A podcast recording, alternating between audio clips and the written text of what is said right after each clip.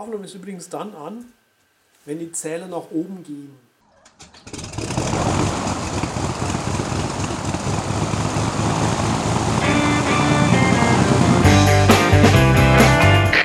Wir heißen Sie herzlich willkommen an Bord bei der Übercast. Ihr Flug beginnt in wenigen Sekunden. Die Piloten melden sich in Kürze persönlich vom Flugdeck bei Ihnen.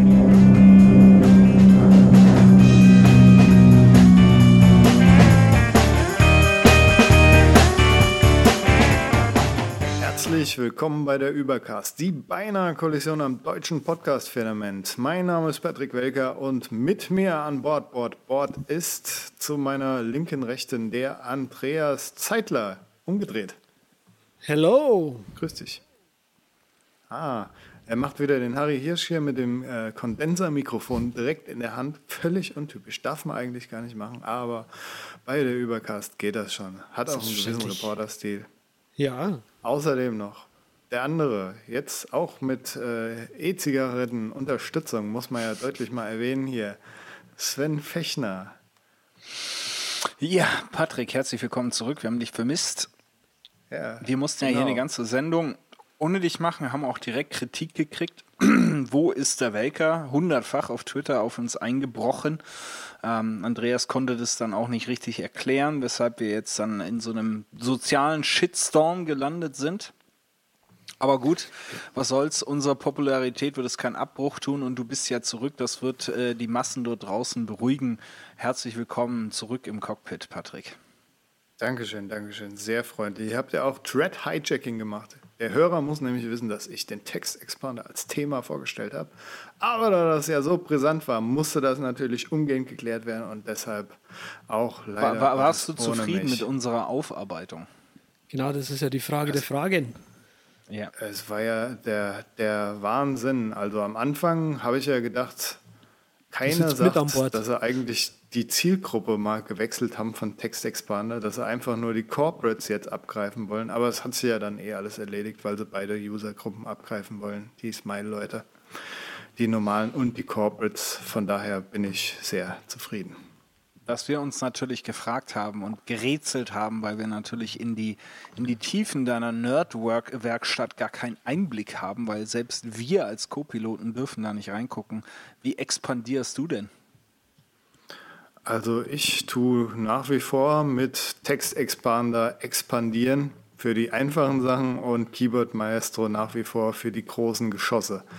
Ich habe mal ähm, Januar 2013 hatte ich mal einen Umstieg gemacht von komplett TextExpander auf Keyboard Maestro. Auch so alle, alle TextExpander-Dinger da reingehauen. Vor allem kam es mir halt darauf an, dass diese Autorechtschreibprüfung mit dabei ist und das ist der Tod für Keyboard Maestro, weil wie jetzt in so einer neueren Diskussion hat Peter mal gesagt, der Entwickler von Keyboard Maestro, da ist ab 600 Snippet Expansions ist da so ein bisschen Schluss im Kasten, dann wird das Ding ziemlich lahm, die ganze Keyboard Maestro Library, wenn man die so browsen will. Und genauso waren meine Erfahrungen. Das Ding ist lahm, auch wenn man schnell tippt, kann es dann zu Fehlern kommen. Wenn man mehrere Trigger hat, jetzt zum Beispiel für ein Wort Kuhmilch, einmal klein geschrieben, einmal in All Caps und so, oder einfach nur QM, dann äh, löscht Keyboard Maestro ja eigentlich immer das Wort ganz schlau, aber wenn du dann mehrere Trigger hast, dann kommt es schnell zu Problemen. Also war dann nicht mein Favorite und ich bin dann wieder rumgeschwippt. Ja, ich habe ja Bist, du bist dann aber bei Text Expander 5 geblieben oder hast du jetzt Ja, hier genau. auf die große? Keine, Okay. keine Subscription. Vorerst mal nicht. Warum auch? Ich, ich denke auch, das war, ähm, wir haben es, also Patrick und ich, wir haben das letzte Mal in so einer Zwischensendung quasi die, ähm, eh drüber gesprochen. Äh, expandieren mit Keyboard Maestro wäre cool, aber ein großes Problem ist eben, dass äh, die Trigger bei Keyboard Maestro ähm, case-sensitive sind. Also sprich, es reagiert auf kleine Kuhmilch und auf große, großgeschriebene Kuhmilch und eben alle Variationen. Also wenn du dich mal vertippst und KU mit zwei, mit zwei großen Buchstaben schreibst und den Rest klein, dann bekommst du keine Autokorrektur und so weiter. Und das ist ein, ein großes Problem beim Text Expander, weil du alles einzeln als Trigger quasi anlegen müsstest. Ähm, Und da sind die Tja. Königslösungen natürlich Text Expander weiter zu benutzen oder eben die ähm, Alternativen, die wir in, im Flug 054 vorgestellt haben. Da kann man gerne nochmal reinhören. Ja, ich bin immer noch bei äh, Typeinator, bin ich immer noch glücklich mit. Ähm, glücklich äh, ist, ist der Andreas, glaube ich, auch noch äh, mit seiner Nutzung von Google Play Music, ne? Ja, Google Play Music ist äh, ein Dauerbrenner inzwischen bei mir äh, mit den äh, 600 Songs, die ich da drin habe. Ähm, und zwar jetzt ganz neu vorgestellt worden in Amerika schon länger, dürf, dürfen äh, amerikanische, amerikanische Podcasts äh, eingereicht werden in einem Portal. Und jetzt ist es endlich soweit.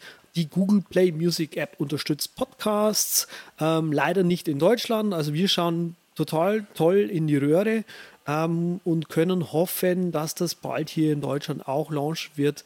Äh, wir bleiben gespannt, vor allem ich äh, als Google Play Music Nutzer. Als äh, auch Podcast äh, Directory Optimisierer bei uns. Also ich bin mir sicher, sobald das bei Google Play geht und auch bei Spotify, die ja auch in den USA damit gestartet haben, da wird der Übercast, wie wir das schon immer und überall waren, der erste sein, den ihr dort hören könnt. Das ist, äh, da werde ich sehr schnell sein, ja. Sehr schön. Der Wahnsinn. Hier, übrigens, in meiner langen Abwesenheit habe ich natürlich auch wieder gekramt nach den Gadgets dieser Welt, die alles gesunder machen an dem eigenen Körper. Und bin auf ein phänomenales äh, Objekt gestoßen, das sich Hover nennt. Und das ist so, hm, es ist so eine Schaukel für die Beine, die kommt unten an den Tisch ran oder hat ein eigenes Gestell. Und dann kann man halt, äh, ja, Kalorien verbrennen und der Körper bewegt sich. Und das ist so sogar angeführt oder angepriesen als Ersatz zum Stehtisch. Also irgendwie ein bisschen sehr hoch gegriffen. Und ich habe in der Tat, ich habe echt geliebäugelt mit dem Ding, weil jetzt äh, was passiert ist, wo meine Fußlehne weg ist. Ich tue mich ab und zu mal gegen Abend, werde ich dann immer weiter nach hinten und ne, tue meine Füße hochlegen und habe halt dafür einen Ersatz gesucht und da war mir das Ding irgendwie sehr sympathisch. Geht aber überhaupt nicht an diesem Ikea-Tisch, weil der zu wackelig ist und da wird ja alles wackeln dann noch mit dem Desk-Mount, den ich habe für den Monitor und so Gut, Kram. jetzt ist aber Ihr mal- findet das jetzt- gut? Jetzt muss ich aber mal sagen, also ich meine, das Ding baue ich mir mit äh, 10 Euro Investition im Baumarkt nach. Ja? Alter, Also, äh, die haben auf Product Hunt genau auf diese Frage geantwortet. Und die sagen, Und dann- nein, kannst du nicht, weil da sind fünf Jahre Entwicklungszeit drin. Und Leute, guckt euch das Ding an, ihr seht sofort, dass da fünf Jahre Entwicklungszeit drin sind. Patent pending, wie man so Also- schön sagt. Ne? Also ich, Patent ich, pending. ich warte da auf Svens Patent. Das hört sich günstiger an. Ja. ne? Müsst ihr euch reinziehen, wir entdecken hier einfach den größten Scheiß auf Erden äh, jeden Tag neu. Genau, zum Beispiel Google Kalender. Äh, Was für eine schöne Transition. Genau. Ähm, In meiner ähm, Testigkeit habe ich mal versucht, äh, einfach mal, ähm, ich weiß nicht, wie ich drauf gekommen bin, ähm, einfach mal den, den äh, Week Calendar runtergeschmissen vom Telefon und einfach mal die, die offizielle iOS Google Calendar App ins, drauf installiert und festgestellt, das ist eigentlich ein ziemlich geiler Kalender.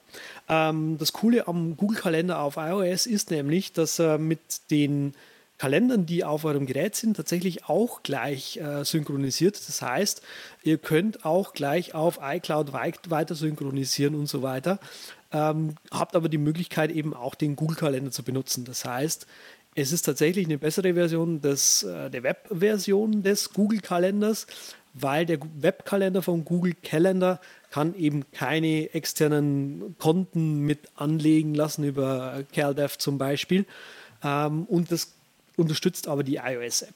Ähm, in der Wochenansicht, also es gibt so eine Dreitagesansicht, heißt die genau, kann man sich drei Tage gleichzeitig anzeigen lassen. Ich finde die tatsächlich sehr übersichtlich, ähm, wo man eben die Termine hoch und runter scrollen kann. Ganz neu ist jetzt, man kann äh, sogenannte Goals anlegen, wo man äh, im Prinzip sagen, ja, ich will laufen gehen. Und dann versucht die, die App quasi aus euren Terminen irgendwie eine günst, für euch günstige Zeit rauszufinden, wann es für euch sinnvoll ist, das zu machen. Also es ist schon irgendwie schick gemacht ähm, und hat eben auch das, das gewohnte Google Calendar oder das gewohnte Google Design und ist deshalb hier jetzt mal im Follow-up zu Productivity allgemein einen Tipp wert. Ja, Calendaring haben wir ja auch mal groß abgedeckt. Ähm, mir ist letztens was aufgefallen, eine Inkonsistenz äh, bei den lieben Jungs von, von Apple. Und zwar ähm, versuche ich jetzt äh, auf Reisen äh, immer und auch so am Wochenende fast immer exklusiv mit meinem dicken, fetten iPad Pro ähm, auszukommen und habe letztens äh, festgestellt, ich möchte jetzt mal ein, ähm, eine Subscription, also einen CalDev-Kalender ähm, abonnieren ähm, auf iOS. Und ich habe echt verzweifelt gesucht, bis mich dann natürlich die große Tötergemeinde mit dem Zeigefinger darauf hingewiesen hat. Ich müsste also unter äh, Systemeinstellungen, Mails und Accounts äh, neuen äh, Account hinzufügen und da kannst du dann eine CalDev Subscription hinzufügen. Und da dachte ich mir, Heiligsblechle, ähm, in macOS gehst du äh, im Kalender, wo ich das auch so vermuten würde, rein und sagst, ich möchte hier eine, ein, ein äh, Kalender-Abo hinzufügen und äh, hier ist die URL und ab geht die Post. Ähm, ist auf iOS also deutlich anders gelöst und synchronisiert dann auch wiederum nicht zurück. Ähm, das heißt, wenn du heute auf dem Mac ein, äh, ein Kalender-Abo hinzufügst für Feiertage, was auch immer du da abonnierst, äh, dann synchronisiert das sich mit iCloud direkt auf dein äh, iOS-Gerät und dann hast du da diese, diesen, dieses Abo automatisch dabei. Andersrum, mit dem beschriebenen Wege, geht das aber nicht. Also da habe ich mal wieder gedacht, Mensch, Calendaring könnte so einfach sein, aber ist es dann auch nicht immer. Ich habe da so einen Geheimtipp. Google Calendar. Hm. Ja, das müsstest du mal hier mal vorstellen. Äh, nein, also, äh, was ich aber natürlich zu vermelden habe als äh, der weltgrößte Omnifocus-Fan und äh, zertifiziert und anerkannter Produktivitätsblogger-Guru, ähm, habe ich äh, Gutes zu vermelden, dass mit der Version 2 ähm, 1.4, glaube ich, ist es auf iOS äh, OmniFocus jetzt voll äh, für die Pro-User in die Automation eingestiegen ist. Also es gibt ein volles ähm, X-Callback-URL-Scheme, wo man mit Drafts und Workflow dann richtig nette Geschichten bauen kann. Also nicht nur mh, im Sinne des Erfassens, man kann dann auch zum Beispiel Workflows bauen, wo man sagt, wenn ich hier ein Eintrag hatte, eine Aufgabe, mit jemandem über etwas zu reden und möchte das dann nachher automatisch in einen Waiting for Task überführen, kann man das dann auch äh, hübsch über diese URL-Schemes machen, äh, sehr ausgefeilt mit dem kleinen Manko, dass wenn man einen neuen Task hinzufügt, man den noch händisch äh, speichern muss, äh, bevor der Workflow dann weiterläuft, was natürlich etwas enttäuschend ist.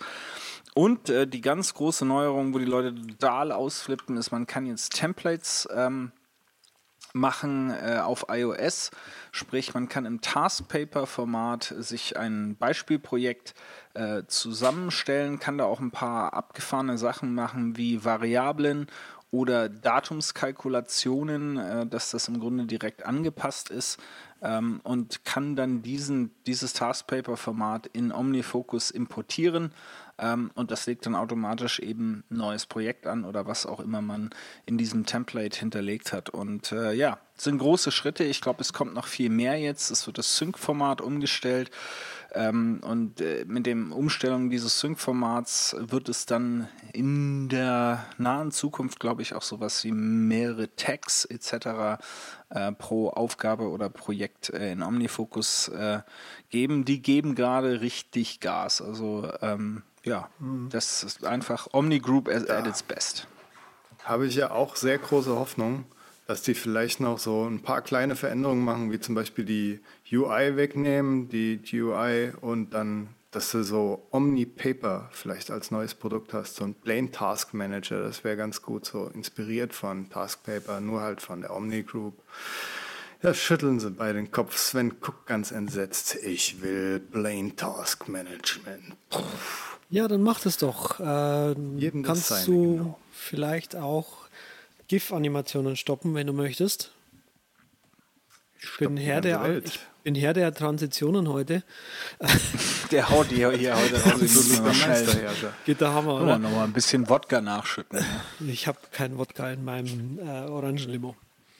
So, und zwar, ich habe den GIF-Animationen den Kampf angesagt, weil ich es tatsächlich inzwischen sehr nervig finde, mir die überall anzeigen lassen zu müssen, weil heutzutage jeder Depp-Marketer und jeder Depp-Blogger irgendwie glaubt, seinen noch so hinterletzten Blog und äh, Artikel mit äh, lustigen GIF-Animationen aufhübschen zu müssen.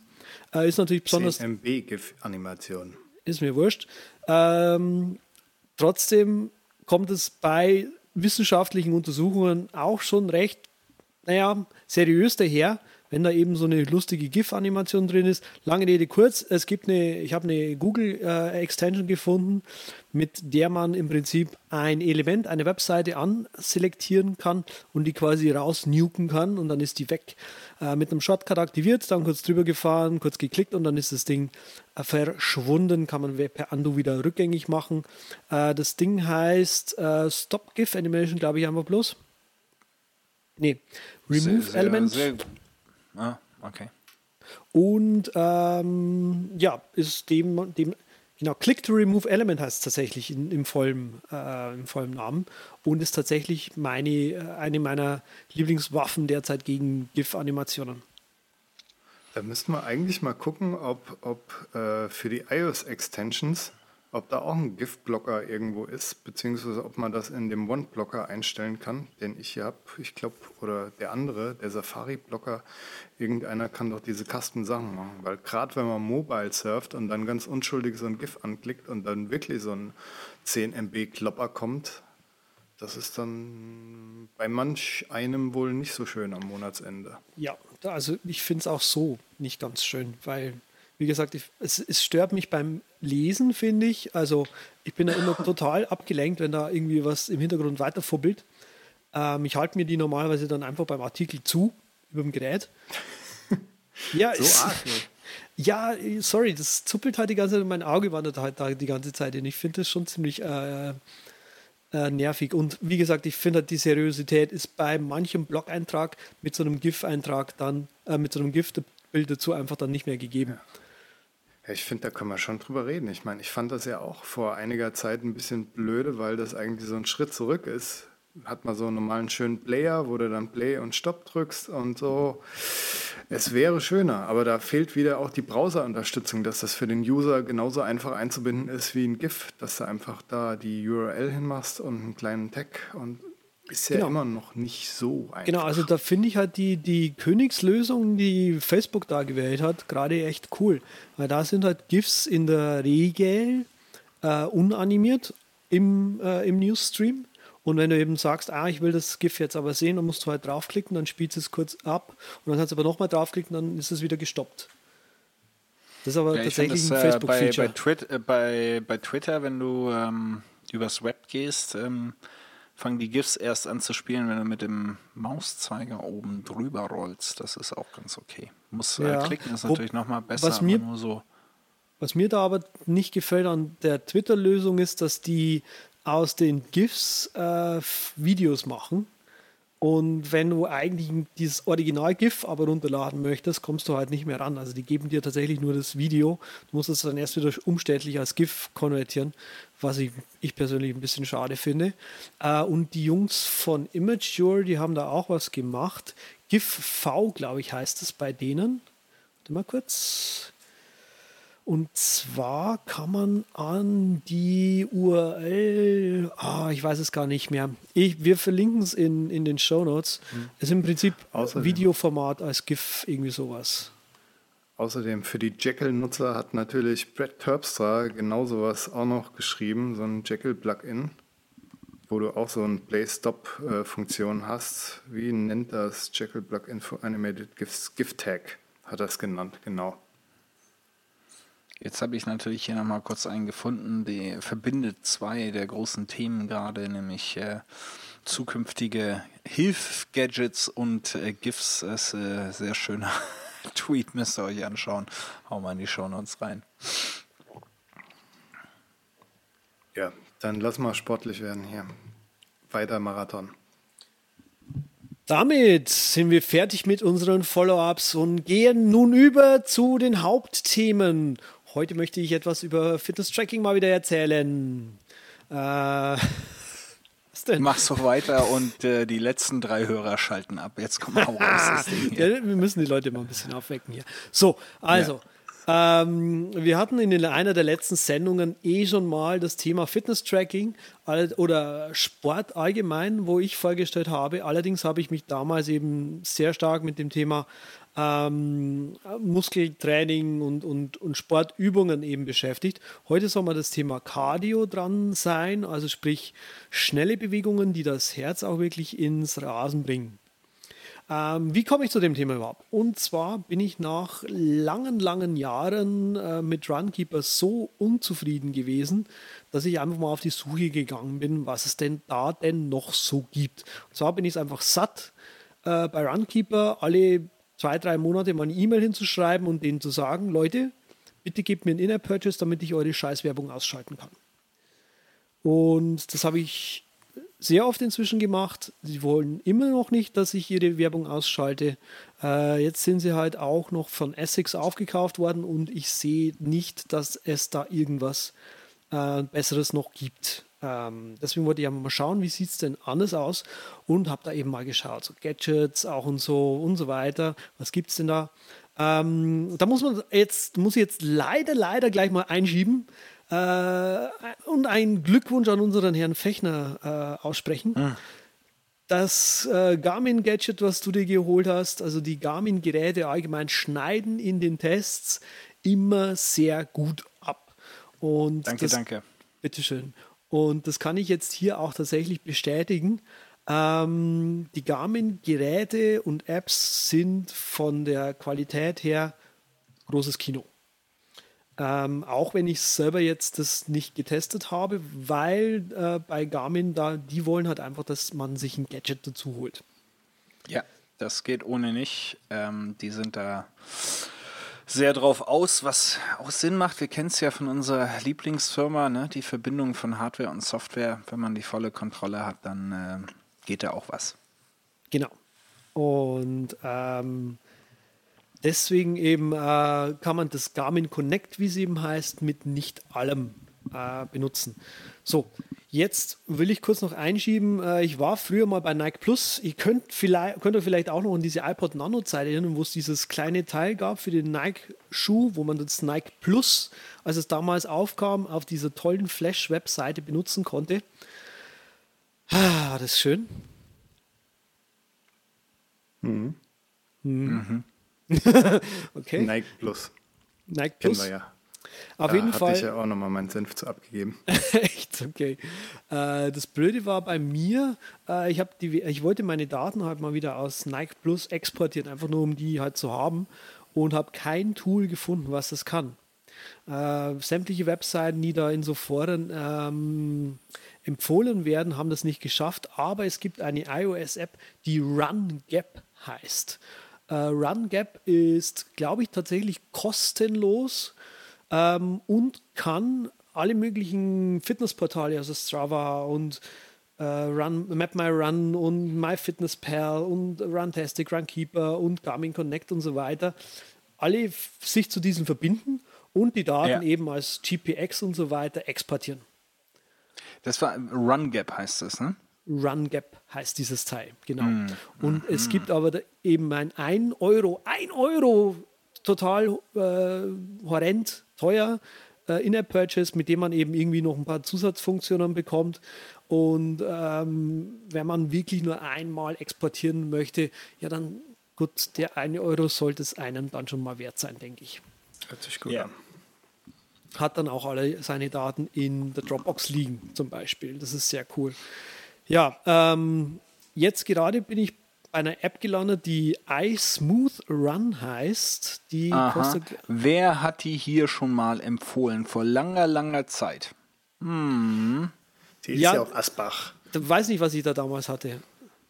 Hm, wahrscheinlich hast du einfach nur in deiner üblichen Art und Weise gesagt: Ach, Fechner, Scheißdreck da. nee, tatsächlich hatte ich die auch schon. Ähm, die war irgendwann mal kostenlos, glaube ich sogar. Also, genau. Ja, okay. Ähm, das Coole an iSmooth Run ist, äh, das ist eigentlich alles schön personal. Also man kann seine Daten bei sich behalten, solange man denn möchte. Aber man kann auch zu allen möglichen Fitnessportalen exportieren. Also man ja. kann quasi laufen gehen und danach sagen, hier exportiert es äh, Runkeeper, Strava, Garmin Connect, was auch immer. Und das ist eigentlich ziemlich cool. Äh, was noch bei iSmooth Run mir jetzt aufgefallen ist, äh, im Vergleich zu Runkeeper und anderen Apps, ähm, die, die Ansagen sind äh, ein bisschen optimiert. Also bei anderen Apps, wenn sie zum Beispiel sagen, 6 Minuten 32 Sekunden pro Quadratkilometer. Ja, also das stockt immer sehr. Äh, und bei der, bei, bei der iSmooth Run, die, die spricht ein bisschen schneller. Die sagt halt 6 Minuten 34 pro Kilometer. Bei manchen also Apps kann man das ja auch einstellen, die Geschwindigkeit, ne? Ja, aber sie, die, also die, gerade diese Kilometer pro Stunde, sie sagt halt, sie sagt halt nicht Kilometer pro Stunde, sondern sie sagt halt wirklich, wie wir das auch sagen, hm, Kilometer ja, pro Stunde. Stimmt. Ich weiß, was du meinst. Das bei iSmooth Run, warum ich das damals genommen hatte, bevor ich hier auf Garmin umgeschwenkt bin, ist es einfach für Leute gemacht ist, die ich möchte jetzt nicht sagen, dass ich ein toller Läufer bin, das wäre durchaus übertrieben, aber die einfach so ein bisschen einen anderen Sven, Anspruch ans Laufen haben. Läufer. Dankeschön, Dankeschön, dass das immer ordentlich einer sagt. Ähm, es ist einfach, du hast die Übersicht von, von iSmooth Run, auch wie du die, die Ansicht konfigurieren kannst. Das ist kein äh, Hulli-Bulli äh, Disco-Zeug, sondern du kannst da wirklich ernsthaftes äh, konfigurieren. Und das hat auch wirklich nur darauf ausgelegt, dass du als einzelner Läufer eine gute Übersicht hast über das, was du aktuell trainierst oder was du trainiert hast.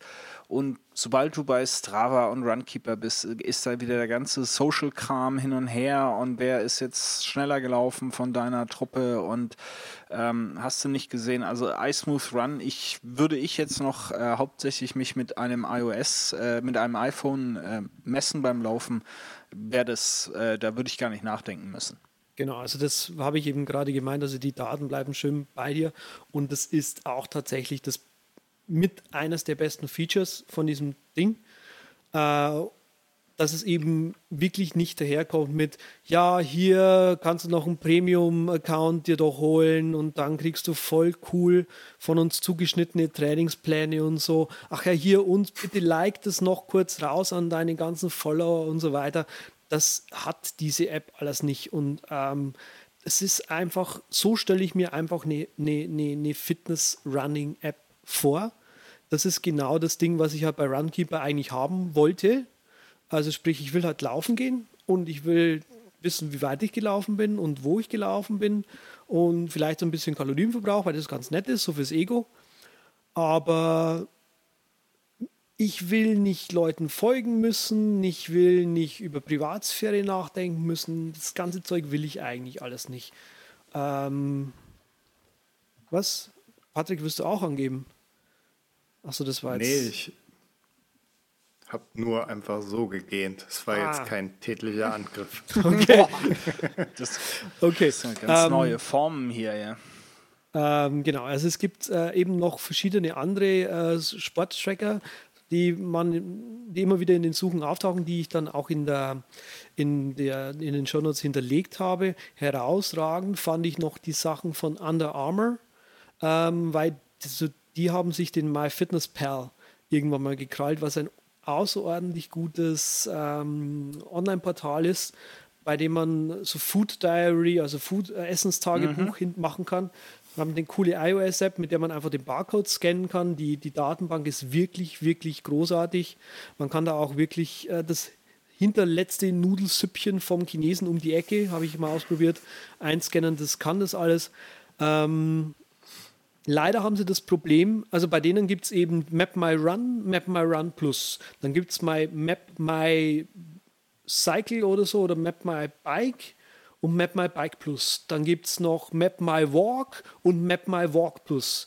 Und dann gibt es noch Map My Fitness und Map My Fitness Plus. Also sie haben für jede einzelne Sportart eine eigene App und dann eben in der Plus-Version noch. Sprich, das ist unglaublich unübersichtlich. Mhm. Ähm, das persönlich gefällt mir nicht so gut bei denen. Ähm, am schönsten fände ich es tatsächlich Map My Fitness, Map My Fitness Plus, kein Social, bam. Dann wäre Under Armour wirklich großartig. Äh, ich habe noch die ja, Sachen die haben, von. Ich weiß auch ja. nicht, was für eine Strategie da verfolgen, aber für die Verschwörungstheoretiker, ne? Also Under Armour wird eine gewisse Nähe zur NRA nachgesagt. Ja? Äh, das äh, hat mich dann schon wieder mal zum Nachdenken gebracht, ob ich äh, unbedingt äh, Under Armour Dinge kaufen oder benutzen muss. Äh, müß, müsste man jetzt mal tiefer ja. nachrecherchieren, ist hier nicht journalistisch sauber aufgearbeitet. Ähm, da werden wir uns nochmal Mühe geben, aber es wird eine gewisse Nähe zur National Rifle Association äh, unterstellt. Ne? Aber ja, was soll's? Ich benutze auch MyFitnessPal, weil es einfach das Beste ist äh, für äh, das, das Thema Food Journal, äh, Journaling. Es gibt natürlich noch, hey Gott, wie heißt das Ding nochmal? LiveSum. Äh, LiveSum, Live genau, habe ich auch ja. in den Show Notes mit drin. Die gibt es auch gut schon gemacht, ewig. brauchst aber auch ein Sub, äh, Subscription, damit es irgendwie ernsthaft wird. Ne? Genau. Und, Jetzt ähm, sagt mir als interessierten Food-Logger mal, ob das für mich was wäre, weil ich äh, fände das total super umständlich, weil hier in dem Haushalt wird überhaupt nichts irgendwie fertig gekauft. Da wird auch der jede kleine Soße oder so, kein Knorr oder irgend so ein Dreck. Also das finden das wir erstmal super. Das ist bei super mir auch anstrengend, da alles so einzutragen, oder? Nee, du kannst halt ähm, halt auch, du kannst zum Beispiel ähm, Gerichte dir hinterlegen. Du kannst einfach genau. sagen, also guck mal hier, immer wenn ich meinen Jambalaya mache, ja, dann ist da immer 200 Gramm dies und 100 Gramm das und was weiß ich und dann kannst du es äh, hinterlegen und dann einfach sagen, Mensch, jetzt heute hatte ich Portionen Jambalaya selbst gemacht, patz, haut es dir alle Zutaten rein. Und auch wenn du so Sachen wie Zucchini und äh, tibetanischen Tofu und so weiter, da ist echt schon auch extrem viel erfasst worden, äh, was Einzelzutaten äh, anbelangt. Das heißt, es ist jetzt nicht nur hier so, oh, guck mal hier, Maggi, ähm, Bolognese Soße, scanne ich ab, äh, ist erfasst. Das ist natürlich in dem Sinne das Einfachste für die Convenient Fooder da draußen, von denen ich hoffe, dass nicht hier so viele zuhören.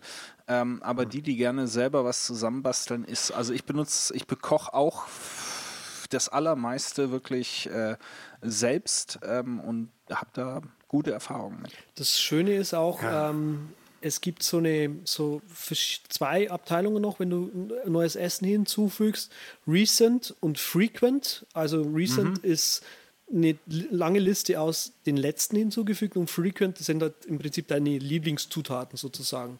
Und es, es gibt so eine Schnellsuchfunktion aus diesen beiden Listen. Also so kannst du dir dann auch recht schnell und was zusammenstellen. Was du auch hast, ja, wenn ich jetzt, wir, wir verkaufen dir das Ding jetzt und du hältst die ja, Klappe, bis mal, du das mal. geholt hast, ja. So. wenn ich jetzt morgens zum Beispiel mein Porridge nehme und das erfasse und sage hier 40 Gramm Porridge, ähm, dann kommt automatisch, wird meistens verwendet mit und dann kommt gleich drunter ähm, äh, gemischte Beeren, Honig, äh, 200 Milliliter Lich, äh, Milch und dann brauche ich nur unten die drei Sachen, die ich dazu meistens verwende, gleich mit einklicken und dann ist, ist das komplette Frühstück erfasst. Ja, also schon. Kann der praktisch. jetzt auch, kann der jetzt auch so zwei Sachen zum Beispiel, ein Löffel Honig oder ja. Milch, ja. halbes Glas oder was weiß ich. Ja, so du hast Sachen. Die, die, das Coole ist auch, das finde ich persönlich sehr schick, die verschiedenen Produkte, wie zum Beispiel dieser Eiber, der hier völlig randomly auf meinem äh, Schreibtisch rumsteht, ähm, kann's, ist angegeben in verschiedenen, ähm, meistens sind die Sachen angegeben in verschiedenen äh, Größen. Also das ist quasi dann, kannst du oben auswählen, so 500 Gramm und dann kannst du halt unten die Einheiten dazu tun oder du sagst 1 Gramm Einheiten oder eine ganze Dose und Einheiten oder ein äh, Esslöffel und dann halt drei zum Beispiel. Hm. Also das, das, ja, muss ich mal das kannst du gucken. dir mal anschauen. Da Angst, das, wird, das, so wird, das wird noch runtergeladen heute. Genau, schau es dir an. Klar. Lass, ja, mich, lass mich kurz die, die, die, die äh, Sporttracker-Geschichte hier noch fertig machen. Ähm, ja, weiter, weiter. Es gibt nämlich eine andere Firma, die äh, Sport.com, die habe ich ja auch das letzte Mal bei einem Sporttracking schon mal erwähnt gehabt. Ähm, die machen zum Beispiel den Moves-Tracker, mit dem kann man eben auch alles Mögliche tracken. Äh, die Dame spricht nicht besonders gut, also sie spricht sehr roboter, roboterartig. Ähm, und die haben auch noch mehrere andere Apps, die eben auch schön über die Cloud synchronisieren und dann eben so ein Health Profile erstellen.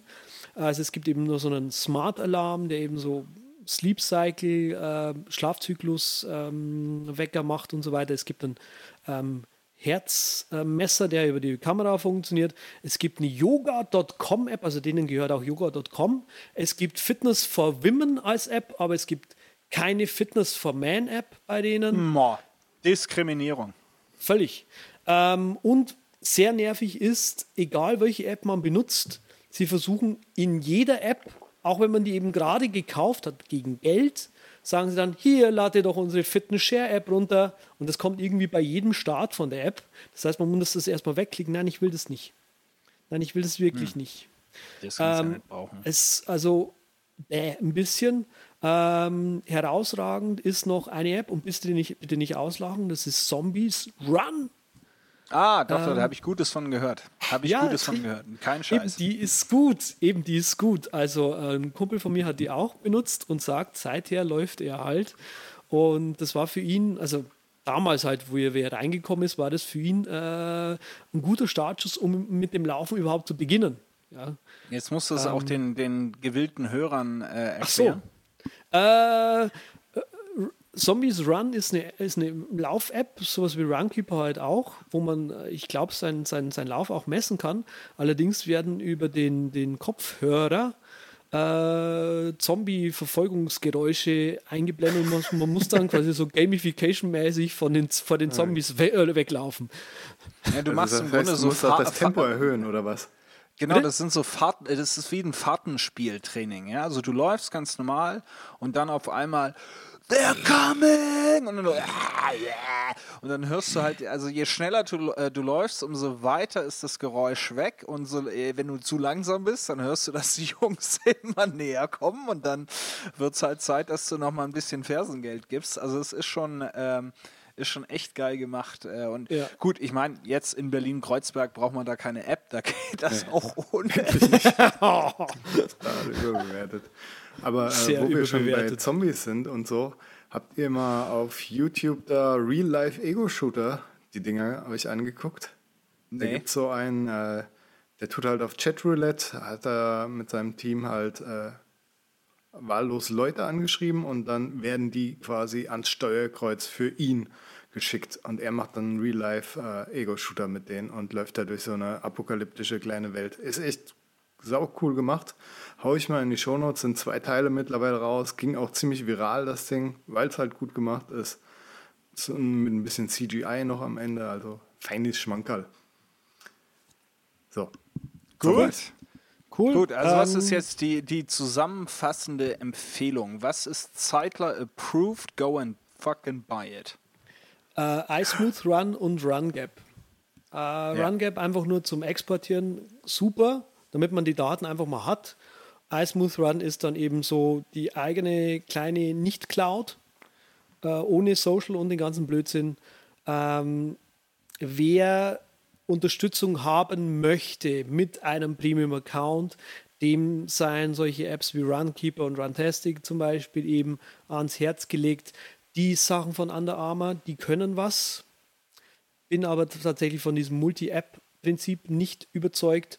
Wenn man laufen möchte, ist Strava immer wieder gut erwähnt. Ähm, wenn ihr mit Hardware euch bewegen wollt, dann Garmin. Und wenn ihr Anfänger seid, Zombies Run. Und wenn ihr Oder ab und so zu mal Spaß haben wollt, ja. genau. Und wenn und nicht ihr in Kreuzberg wohnt. Und wenn ihr sagt, okay, ich will mir kein Fitnessband holen, sondern einfach so mal schauen, wie viel ich mich denn bewege und wo ich mich bewege, schaut euch Moves an und dazu bitte noch die App Moves Export, die eure äh, Läufe, also eure, eure, euer Gehen, euer Fahrradfahren in die Arbeit meinetwegen, einfach dann auch nochmal irgendwie exportiert nach Dropbox oder äh, Runkeeper zum Beispiel.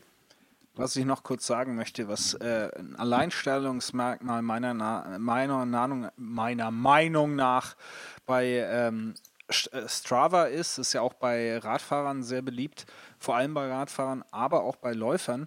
Ähm, da sind Strecken hinterlegt. Ja, also äh, es wird sozusagen von Ja, anderen stimmt, Leuten, stimmt. was sie gelaufen haben, ist da hinterlegt und das ist super, wenn man gerade auch irgendwo ähm, unterwegs ist ähm, auf Reise in einer Genau. Stadt oder einem, wo man nicht weiß, wo kann ich denn hier laufen, wo gibt es da eine passende Strecke. Und das finde ich bei, bei Strava super, dass du dann eben gucken kannst, wo laufen die Leute, hier alles klar, dann äh, schnappe ich mir mal Mhm. die Strecke und lass mich, äh, lass mich da lang äh, laufen. Ne? Ähm, Das also das finde ich bei, bei Strava noch super. Was mir jetzt gefehlt hat, ähm, und der Patrick hat es äh, in der Vorbesprechung, in der fünfstündigen kurz angesprochen, ähm, äh, die, die deutsche Geschichte, wie heißt es? Äh, Gimodo, Gizmodo, Ah, genau, Gimodo. Gimondo. Also. Gimondo. Nein. Weil Gimondo. Komoot hat nämlich auch diese Fahrradstrecken und so überall drin. Das ist auch eigentlich eine Empfehlung. Ein Freund Ich von wollt- mir, der ich wollt grad- da richtig drauf. Ich wollte gerade auch noch was sagen, nämlich die, äh, auch wieder nochmal weiter ausgeholt, die Geschichte mit diesem Map, äh, Map My Run und Map My Bike und so weiter, warum sie das aufgesplittet haben, ist, weil sie eben genau damit eben die Strava-Geschichte, dass du da Strecken angezeigt bekommst, eben in diese App da rein kriegen wollten. Aber das finde ich halt auch wieder ein bisschen komisch. Ähm, das ist auch so typisch iOS, dieses Aufsplitten da. Es gab ja, Ja. auch Cycle Meter, war meine App damals, worauf ich geschwört habe. Die haben auch für Laufen, für Rennen, also Laufen und Rennen nochmal zwei unterschiedliche Apps gemacht. Also total Banane irgendwie. Ja. Kommen dann später auch mit so einem Premium-Angebot daher, war vorher eigentlich auch eine ganz coole Geschichte, aber naja. Hm. Das Entwicklerleben ist hart. ja. Ja, also ich würde iSmooth Run unterstützen. Ich unterstütze ähm, Garmin Gimondo. natürlich und äh, Zombie, äh, Zombie äh, Run finde ich natürlich auch äh, spitzen. Du bist doch auch Gimondo, ne? Yes. Nein. Pfui. Nee, nicht? Du hattest doch irgendwas. Gimondo? Ich hatte, hört sich an wie eine Krankheit. hatte ich, was ich, online. hatte, ich hatte kein Gimondo. Ich hatte äh, Runkeeper, war auch mein. Nee, du hattest doch irgend auch eine Online-Fitness-Subscription. Online-Fitness. Äh, äh, ich habe noch äh, Dingsbums hier. Also ich hatte Runkeeper als Premium ähm, und dann hatte ich ähm, Fitstar. Die, ähm, Fitstar war es. ja, ja, genau. genau. Die hat mir Aber das- persönlich nicht so gut gefallen. Die habe ich mir auch noch Gibt es jetzt auch auf. Deutsch, hört sich total Aber- bescheuert an übrigens.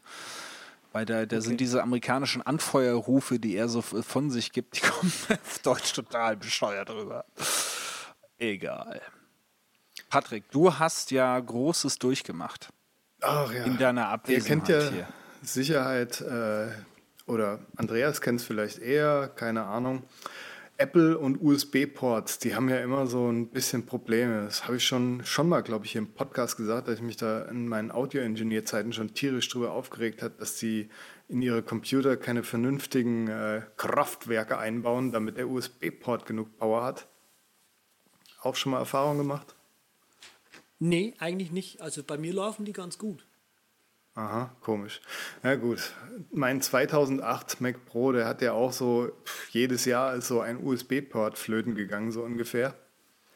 Bis ich dann äh, auf zwei Stück reduziert war. Und jetzt vor ein paar Tagen ging dann überhaupt nichts mehr. Kam ich kurz, äh, bin ich vom Rechner aufgestanden, habe mich wieder hingesetzt und keine Maus, kein Keyboard hat mehr angesprochen. Ansonsten war mein OS noch da und bootet auch hoch und alles wie gehabt auf einmal, aber war er weg. Sprich also äh, Totalschaden, so wirtschaftlicher hier. Der Mac Pro ist Boah. kaputt, weil du kein USB mehr hast.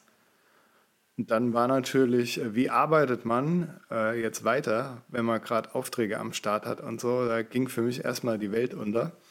Und die schlaue Entscheidung wäre natürlich gewesen, sofort am nächsten Morgen in Saturn für 495 so ein iMac Mini abzugreifen, den man dann im Juli, wenn Apple die neuen Geräte rausgebracht hat, möglichst ohne Gewinn auch wieder, äh, ohne Verlust wieder verkloppen kann. Habe mir die Entscheidung eher kompliziert gemacht. Und habe dann erstmal so die nächsten Tage morgens und nachts gearbeitet an der Freundin ihrem Rechner, habe dort meine Karte einfach reingeschoben, meine SSD-Festplatte und habe dann äh, sehr leidvolle Woche hinter mir gebracht, wie so ein Schichtarbeiter. Ging mir tierisch auf den Keks, war auch echt nicht schön. dann hat meine Mutter irgendwann, weil sie gemerkt hat, der Sohn ist zu geizig, der will unbedingt warten, bis, bis Apple die neuen Geräte rausgebracht hat, äh, hat sie mir ihr MacBook Air mir hinterlassen. Ist aber auch nicht wirklich geil gewesen. Hab dann immer mal wieder auf äh, Buyer's Guide von MacRumors geguckt, wo überall steht, don't buy, don't buy, weil die Geräte einfach mal so alt sind.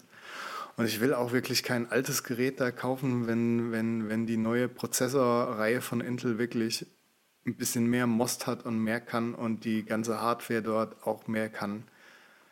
Gebrauchtgeräte auch nicht so wirklich geil, habe ich auch mal geguckt. Du zahlst für, außer jetzt diese Minimalkonfiguration, die ich eben gerade genannt habe, der Mac Mini, zahlst du wirklich noch sehr gutes Geld für diese, kennen wir ja alle. Apple ist wertstabil ja. so ungefähr zahlst für alte Rechner, so meiner wäre auch noch 600, 700 Euro wert gewesen. Also das ist unglaublich. Selbst jetzt, wo er Boah. kaputt ist, kriegt man noch 200 äh, noch was für.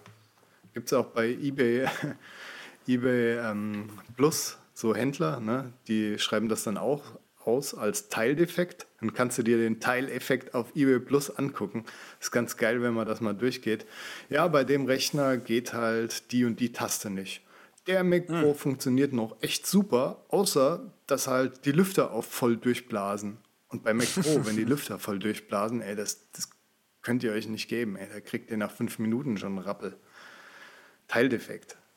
Also ähm, gestern bin ich dann ausgerückt und habe mir einen Mac Mini 2012 geholt, die Server-Edition, weil der noch Quad-Core hat und man den aufschrauben kann ist eine 1 Terabyte Festplatte drin und 256er SSD, also zwei Festplatten geht auch noch.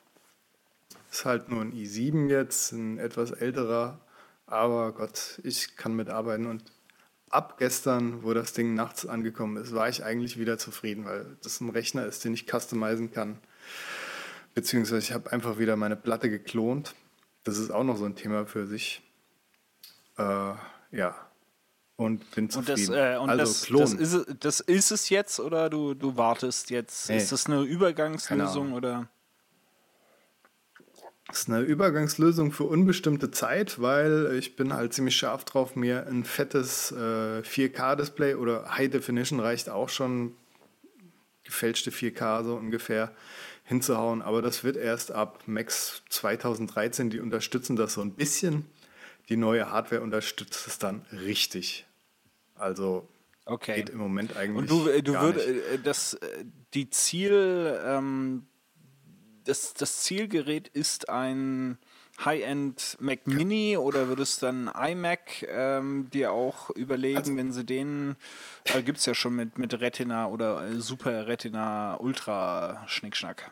5K, genau. Ich bin eigentlich auf iMac irgendwie komischerweise nicht so scharf, weil ich mir dann denke, wenn da irgendwann mal irgendwas kaputt geht, ich kenne ja auch ein paar Leute, bei denen der iMac schon flöten gegangen ist, jetzt gerade neulich, äh, kurz bevor mein Rechner einen Geist aufgegeben hat. ist auch ein iMac von Freunden 27er kaputt gegangen und dann hast du halt auch so ein großes Gerät, wo noch ein Display dran hängt.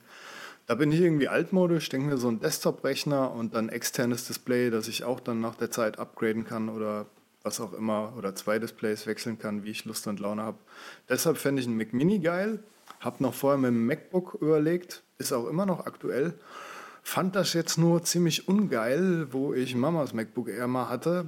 Äh, als ich meine Tastatur so angesteckt hatte, musste ich zum Beispiel auf Keyboard gehen, dann musste ich auf Modifier gehen und dann musste ich nochmal oben das Keyboard wechseln. Also es ist super versteckt in einem total abstrusen Untermenü, das Keyboard dort zu wechseln, wenn man ein externes mhm. benutzt, das nicht von Apple ist dann steckst du es einmal kurz aus oder wachst den, wächst den Rechner wieder auf und dann darfst du es nochmal umstellen. Kann man bestimmt auch skripten und dann Keyboard Maestro Ding anlegen. Wenn USB connected, dann äh, stell das mal schnell um.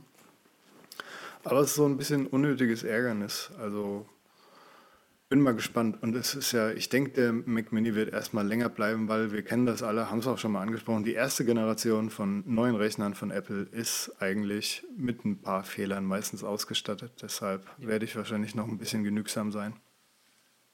Und dann auch ein äh, Nicht-Retina-Display, mir ein fettes holen. Ich würde nämlich, äh, weswegen iMac auch nicht so in Frage kommt, eher so ein langes Ding nehmen, so ein 34 Zoll, wo ich dann drei, vier Webseiten nebeneinander haben kann und nicht nur Wo man besser. Tennis, dra Tennis drauf gucken kann, weil der Platz besser drauf Ja. passt. Ich brauche Ja. Browser. Hm. Was ich noch einmal abschließend dazu sagen wollte, zu dieser Klongeschichte, ja, ich habe nämlich äh, auf Apple-Seiten gelesen, auf alten Keybase-Artikeln und auch bei Carbon Copy Cloner wurde es mal verlinkt.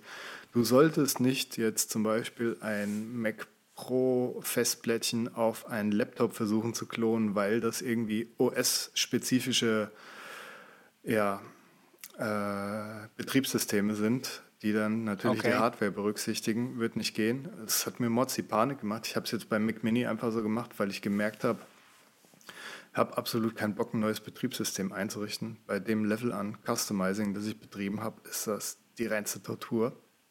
Ja, Und da wärst du vier Wochen jetzt. beschäftigt. Okay. Ja.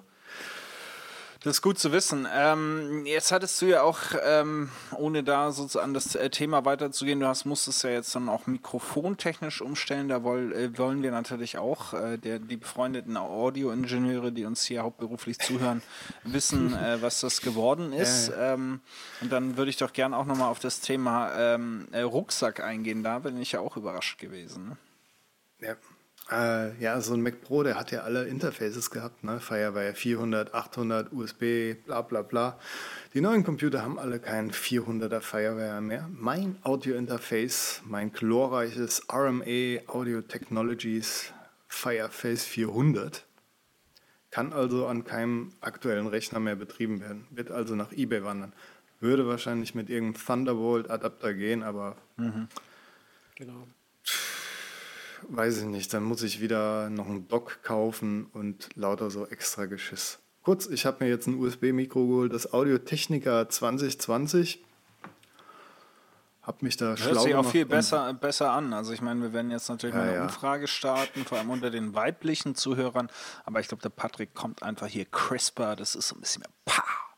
Ähm, gefällt mir gut. Pow. Ja, die Macht des USB. Genau. Naja, ich bin noch nicht so ganz überzeugt, weil ich meine Studiomonitore jetzt auch im Moment noch nicht angeschlossen habe.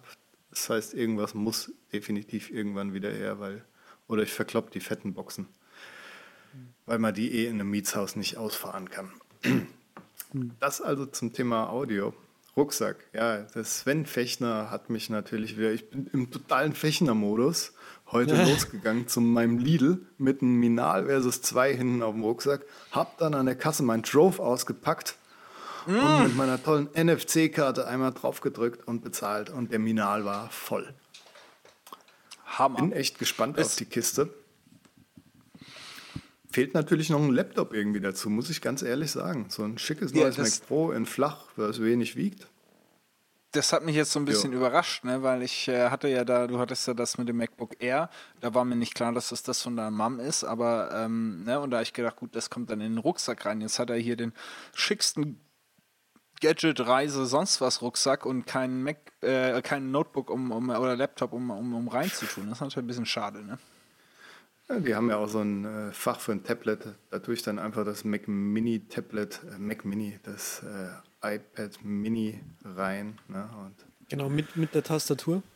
ja, mit Und- der und? Tastatur. Oder ich tue da einfach meine Fachzeitschriften, die bunte und die Eva rein. Die Eva. Das tut's dann auch. Herrlich. dem- Gibt's bestimmt, Herrlich. die Eva. Und mit dem F-LCD, mit dem faltbaren LCD.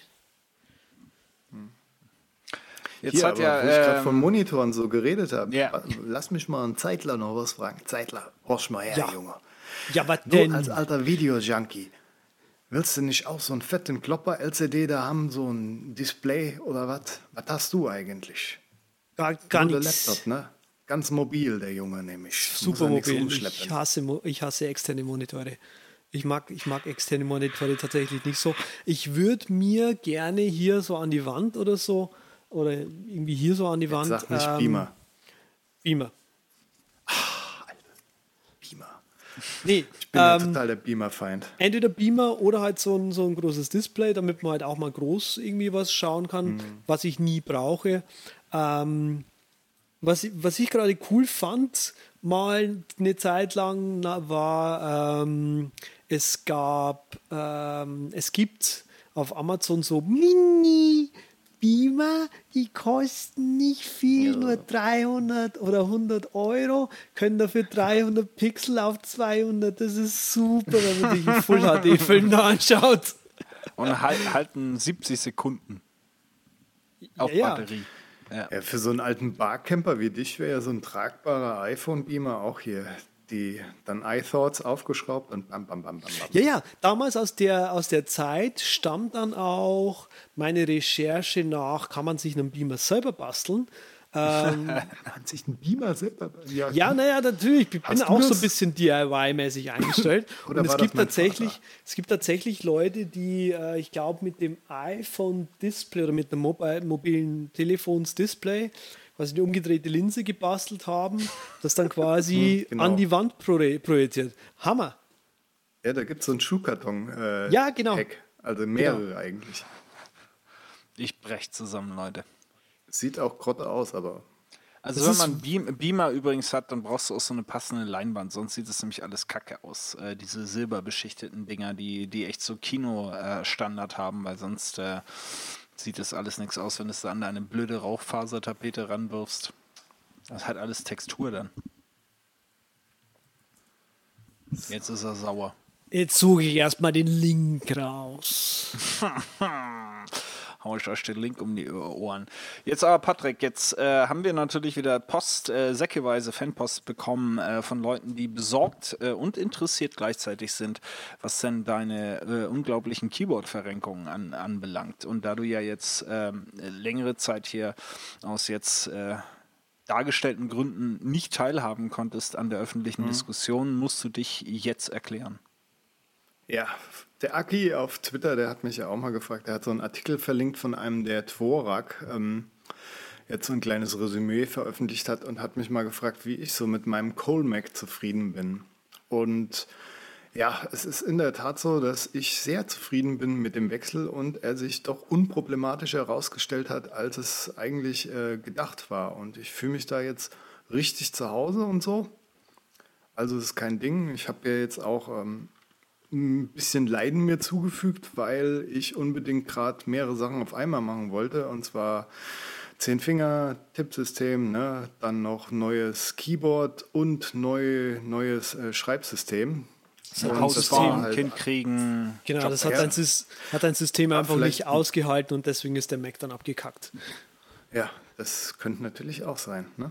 Das, dieses tolle neue Keyboard, was übrigens auch keine äh, Buchstaben drauf hat. Also wenn schon richtig lernen. Und äh, ich muss sagen, ich bin immer noch es, nicht so schnell, sich einfach witzig an, wenn einer sagt, ich habe ein Keyboard, da sind aber keine Buchstaben drauf. Ja. Ich schreibe nur mit Zahlen und Symbolen. Ja, es gibt ein paar Leute, die haben da nur ihre ESC-Keys drauf auf genau. der Tastatur. Ich, ich feuere mein, meine Tastatur immer an, damit sie für mich selber schreibt. Genau. Naja, also ist, kurz Resümee, es ist machbar und wenn man es machen will, kann man es probieren es ist vor allem viel einfacher, wenn man bei seiner gewohnten Tastatur bleibt. Ich denke, da ist man auch schneller wieder up to speed, so auf seinem gewohnten Level. Und es gibt ja auch so Matten, die auch in dem Artikel äh, erwähnt wurden, die man sich einfach über sein MacBook-Tastatur oder seine Apple-Tastatur legt und dann hat man sein Touareg oder Colmac und was auch immer und kann das so lernen, wenn man darauf Bock hat und das in Erwägung zieht. Der Fechner bricht nämlich schon wieder ab und äh, lacht sich da einen ab und denkt sich, wie kann man nur wechseln? Nein, ich gucke mir den Zeitler an, was der da für Verrenkungen macht und überlege mir, sitzt da, jemand, sitzt da jemand unter dem Tisch oder was Ach ist das da genau? Ja, also es, es ertragen sich hier wieder Sachen zu. Ähm, würdest du das jetzt nochmal genauso machen, wie du das gemacht hast, Patrick, mit dem Komplettwechsel und alles auf einmal? Und, oder ist, würdest du deiner eigenen Empfehlungen folgen und sagen, äh, bleib bei deiner Tastatur, hol dir eine Matte? Also wenn man schon zehn Finger schreiben kann, dann kann man ruhig bei QWERTY bleiben, glaube ich. Und äh, wenn es einen interessiert, kann man das auf jeden Fall probieren. Man kann Verschiedenes machen. Also ich würde es auf jeden Fall empfehlen, weil es mir Spaß macht und ich denke auch, nach wie vor stehe ich hinter meiner Entscheidung, dass es so eine Langzeitinvestition ist. Haben wir ja schon geklärt in der Folge, dass man da weniger Fingerbewegung hat und deshalb fitter sein soll. Außerdem bin ich sehr zufrieden mit meinem neuen Keyboard. Ich habe euch ja das kleine schon mal vorgestellt. Jetzt habe ich auch noch das äh, spacige Ich weiß gar nicht, ob Sven das Bild schon mal gesehen hat. Wahrscheinlich nicht, weil da keine hm. Buchstaben drauf sind. Doch, hat sie. Doch, Auf jeden Fall das Ergodox gesehen, ja. Easy, dieses zweigeteilte Split-Ding. ja. Das ist ziemlich geil, muss ich sagen. Das, da bin ich, stehe ich total dahinter. Wollte ich dem Andreas auch schon das letzte Mal an andrehen. Gibt es auch zurzeit in massdrop.com werden die äh, fertig zugeschickt. Nicht die Easy-Variante, aber auch schon vorkonfiguriert, sodass ihr nichts mehr da löten müsst. Und ja, finde ich ganz cool, die Kiste. Vor allem auch, weil man das Ding durchprogrammieren kann ohne Ende. Also müsste ich eigentlich auch noch mal kurz eingehen drauf. Bisher war ja mein Standpunkt immer so, Karabiner zum Beispiel ist eine Mac-App, mit der kann man ähm, Tasten umbelegen. Zum Beispiel, wenn man eine Tastenkombination drückt, dass der dann totales Voodoo macht. Und meine Herangehensweise war, du machst nur das, was du gerade so brauchst. Jetzt hast du aber eine neue Tastatur, die das alles on board irgendwie kann. Also fährst du voll drauf ab und legst dir die Layer an, mit denen du die Maus verschieben kannst und mit denen du die äh, Bildschirme verschieben kannst und die Fenster und alles Mögliche. Und jetzt habe ich so einen Alleskönner. Und wenn ich den irgendwo anstecke, dann brauche ich meinen Karabiner quasi nicht mehr einrichten. Ist auch nicht uncool für Leute, die gerade mal ihre Tastatur irgendwohin mitnehmen müssen und mehr remote arbeiten oder irgendwo anders arbeiten, meine ich. ja. Ja, ich glaube, dass das, ich glaube ja, so, dass man da recht schnell einen Grenzwert, was ähm, die Optimierung anbelangt, äh, erreicht. Aber solange das Spaß macht, äh, wollen wir uns auch nicht weiter beschweren. Also diese Tastatur, es ist, es ist wie mit einer Maus und wie ich gesagt habe, an Mamas Rechner alles selbst nochmal einzurichten, was mich gefühlt produktiver macht. Es ist eh, es ist, wie du schon angerissen hast, so ein Thema für sich, gerade äh, Beispiel Mac-Wechsel auf ein Tablet, wie du es jetzt selbst machst. Du musst auf ein paar ja. Sachen verzichten und stellst dir die Frage, brauche ich das wirklich? Genau. Ich für Bleibt wenig übrig. Bleibt wenig übrig. Brauchst. Ja. Genau.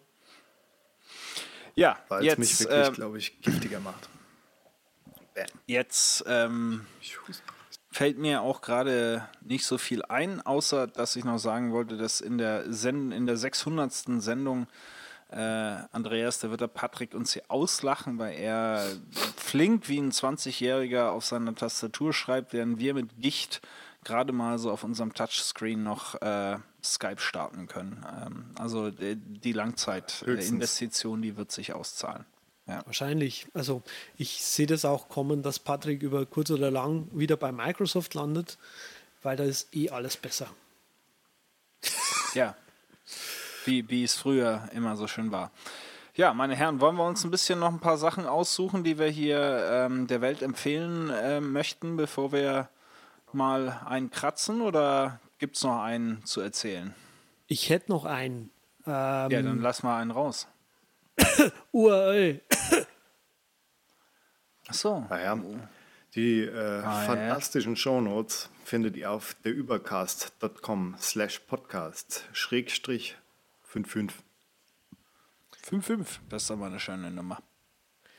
Genau, die, eine genauso schöne Nummer, äh, ich habe ja schon öfter mal angesprochen, wenn ich mal viel Zeit hätte, dann würde ich gerne ein äh, GUI für FFmpeg programmieren, ähm, weil ich gerne einen ordentlichen Encoder hätte, der eben schon auch alles kann, was FFmpeg kann, auch wenn ich es vielleicht nicht wirklich brauche. Äh, zum Glück gibt es Leute, die das für mich machen und man kann sich iFFmpeg zulegen ähm, man darf sich da, also das Schöne an IFFmpeg ist, es kann wirklich alles. Es ist auch genau nicht wirklich schön, ja, so wie man das eben braucht.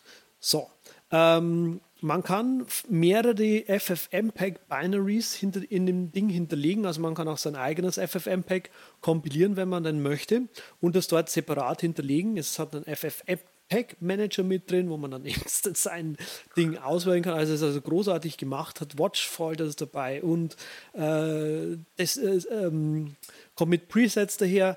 Es unterstützt wirklich alle Features, die FFmpeg so hat, in diversen äh, Formaten. Jetzt ziehe ich mir hier kurz nochmal ein Video rein, damit ich auch mitmachen kann. Äh, es gibt verschiedene Sektionen, wo man im Prinzip die einzelnen Video- und Audio-Einstellungen vornehmen kann. Ähm, die, äh, gibt auch diese Copy-Funktion, die ich schon mal hier angesprochen habe. Da macht man dann einfach bei Video und bei Audio Pass-Through. Und ähm, ich habe mir das einfach nochmal als einzelnes äh, Preset abgelegt. Das funktioniert tatsächlich sehr großartig. Äh, das FFmpeg Binary, was er mit installieren möchte, hat zusätzlich noch die Funktion, zum Beispiel, dass es äh, Untertitel gleich mit in die kodierte ähm, äh, Version, in die kodierte Videodatei mit reinbrennen kann und so. Also es hat dieses Zusatzfeature noch, äh, diverse andere.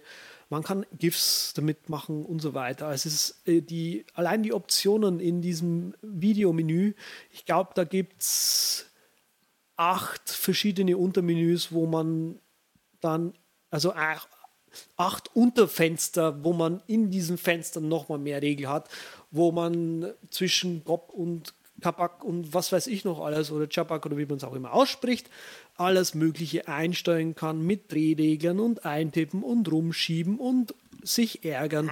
Herrlich. Ähm, ganz besonders cool finde ich zum Beispiel äh, für den, der es braucht, die Funktion, das findet ihr in den äh, Preferences, also in den Einstellungen von dem App. Und zwar unter Convert gibt es da eine Einstellung, die bei mir jetzt auf Englisch eben heißt Enable FFmpeg Command Line Editing. Wenn man die anhat, dann passiert folgendes. Sobald ihr einen Encode startet, wird erst nochmal das FFmpeg-Kommando, was auf der Kommandozeile ausgeführt wird, äh, eingeblendet und man kann es nochmal mit der Hand nacheditieren oder rauskopieren. Ähm, das heißt, man hat hier wirklich ein GUI, das man auch wirklich anderweitig noch weiterverwenden kann, irgendwo auf einem Server und so. Und deswegen ist IFFmpeg mein 20 oder 30 Dollar Pick dieses Mal. Das war ja eine wahre Überspace-Hommage fast schon hier. Das so. ist da. Da habe ich schon, über äh, den Klee ja. hier. Da habe ich schon wieder die ganzen Videoschneider, die haben, sitzen wieder zu Hause und onanieren. Das ist echt unglaublich. Also Ja. kommt noch weiter. Ja, ich habe ja erst äh, hier ein fantastisches Gadget gepickt. Dann habe ich meine Tastatur gelobt. Das heißt, es war erst schlecht gut. Jetzt muss es eigentlich wieder schlecht werden. Also müsste ich einen schlechten Pick picken und nicht Sketchrunner für die fantastische Sketch-App. So ein Launchbar-Plugin nämlich, wo man alle seine Sketch-Sachen super schnell aufrufen kann. Das ist wirklich gut. Also muss ich jetzt was Schlechtes picken. Das wäre Hungry Shark Evolution, ein Spiel. Fisch die Weltmeere leer mit einem dicken Hai, den du aufleveln kannst. Wahnsinn. Gibt's auch fürs Apple TV. Den du was? sich dort richtig. Den du Hungry was? Shark Evolution. Was kannst du mit dem, äh, dem Hai machen? Auflöffeln? Aufleveln. Aufleveln. Okay, Ja, auflöffeln. klar. Okay. Startest mit einem kleinen Mako-Hai und das wird dann immer größer, das Vieh. Dann kannst du dir noch einen Hammerhai holen, bis du dann beim Heisen, Weißenhai landest und bei noch mehr. Kannst auch ziemlich lang äh, leveln, ohne was zu kaufen.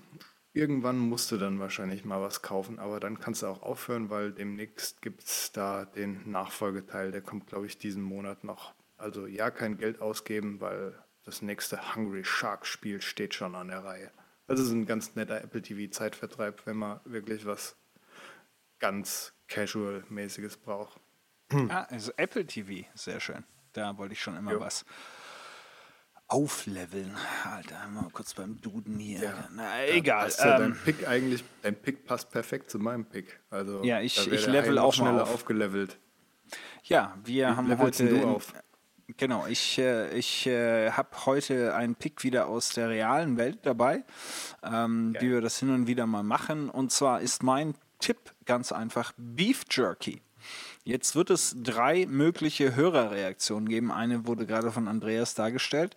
Ähm, die eine ist, ach, Beef Jerky ist ja uralt. Ja, die, äh, die andere ist Beef was?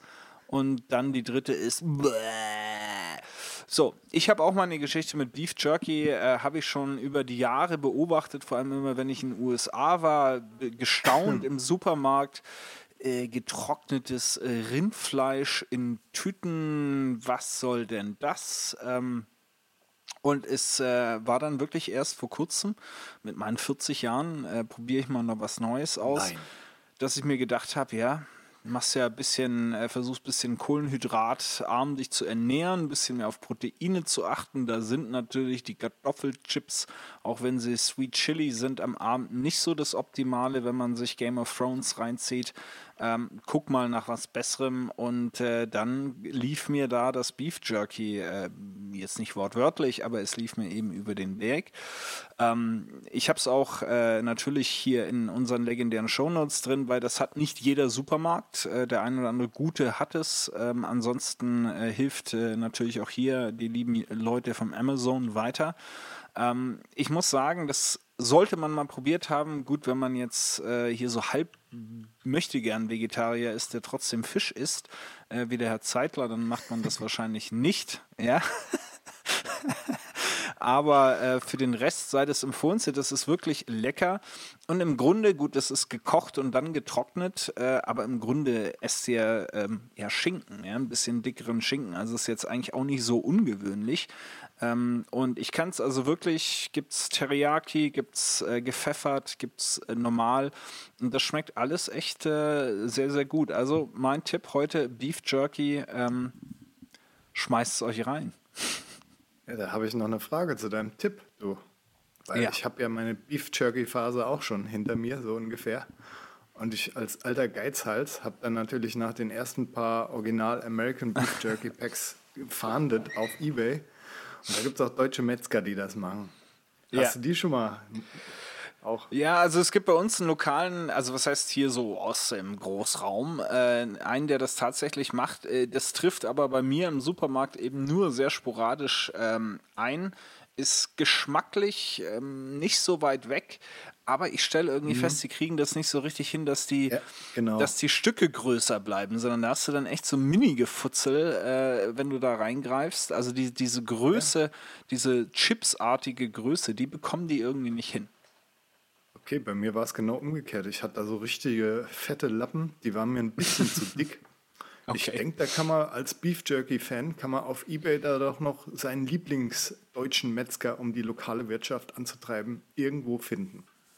Ja. Das als bestimmt. abschließendes Wort. Ich glaube, bringen wir uns mal runter, bevor der Andreas uns noch vom Fleisch fällt.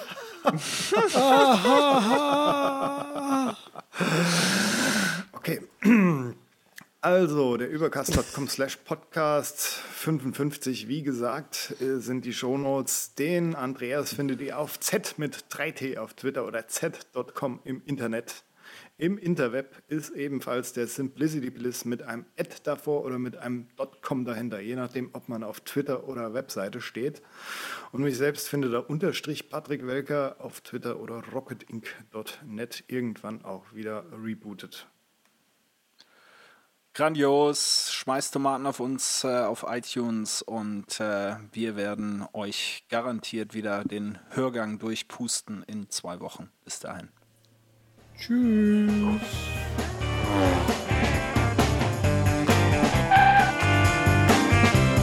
Vielen Dank, dass Sie sich für den Übercast entschieden haben.